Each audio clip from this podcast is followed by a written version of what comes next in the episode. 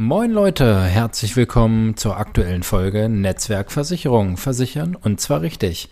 Ich bin wieder da nach einer kurzen Pause und es geht weiter mit dem Feuerwerk an Mehrwert, Mehrwert, Mehrwert. Das soll auch das Motto der heutigen Folge sein. Lass dich überraschen.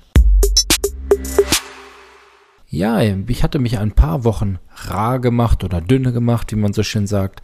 Ich habe ganz am Anfang, glaube ich, das müsste im Februar dann 2021 gewesen sein. So lange gibt es dieses Format schon. Ja, erwähnt, dass wir gerade ein Haus bauen und das Projekt ist inzwischen abgeschlossen. Die letzten Wochen waren dann geprägt von Umzug, Umzugsvorbereitung und allem, was so dazugehört. Dazu gab es noch eine Woche Urlaub und ja, auch, ich muss mal ganz ehrlich sein, auch mal zwei Wochen kein Bock.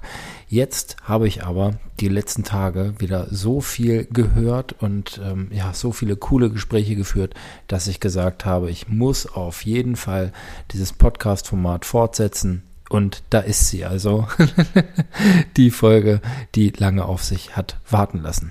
Was gibt's heute an Mehrwert? Ich bin in den letzten Tagen in vielen Beratungsgesprächen wieder darauf gestoßen, wie wenig ähm, wie soll ich es ausdrücken, wie wenig geklärt ist bei vielen. Und damit will ich mal anfangen, Thema Hinterbliebenenvorsorge für alle, die irgendwo verheiratet sind oder einen Partner haben. Bei Verheirateten und die dann auch noch Eigentum haben und Kinder haben, da ist die Quote bei jungen Leuten tatsächlich ganz, ganz gering, was das Thema Testament angeht. So, das einfachste ist ja das Berliner Testament, dass wenn einer der Partner verstirbt, alles auf den anderen übergeht und die Kinder erst dann an zweiter Stelle sind quasi und so verhindert man, dass Erbengemeinschaften entstehen, wenn zum Beispiel das Haus jetzt betroffen ist. Eine ganz einfache Form und da gibt es seitens der Allianz, für die ich ja tätig bin, inzwischen einen sehr, sehr coolen Mehrwert, wie ich finde. Wenn man nämlich über das Online-Portal Meine Allianz angemeldet ist, dann kann man kostenfrei ein Testament erstellen lassen und es auch noch, wenn man denn wünscht, von einem Anwalt prüfen lassen.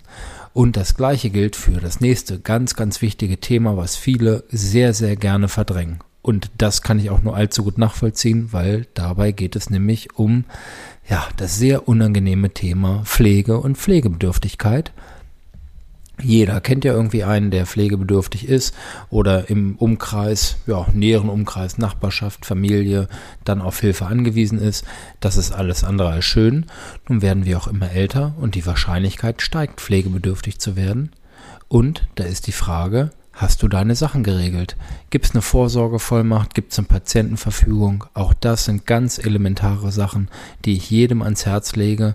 Und cooler Mehrwert auch an der Stelle. Auch das gibt es übers Portal Meine Allianz, wenn du äh, bei mir Kunde bist oder bei einem Kollegen. Also total genial. Nutzt das gerne und ja, das ist wirklich total unkompliziert einfach mal ausfüllen. Das hat mit ziemlich unangenehmen Fragen teilweise zu tun, wo man einfach mit der Nase mal drauf gestupst wird, sich darüber Gedanken zu machen. Und da muss ich selber mal bei mir anfangen. Ne? Wer im Glashaus sitzt, soll nicht mit Steinen werfen. Wir haben das tatsächlich auch noch nicht gemacht und ähm, ist aber ein ganz, ganz wichtiges Thema, was demnächst auf der Agenda stehen sollte. Das soll es für heute in der Kürze gewesen sein.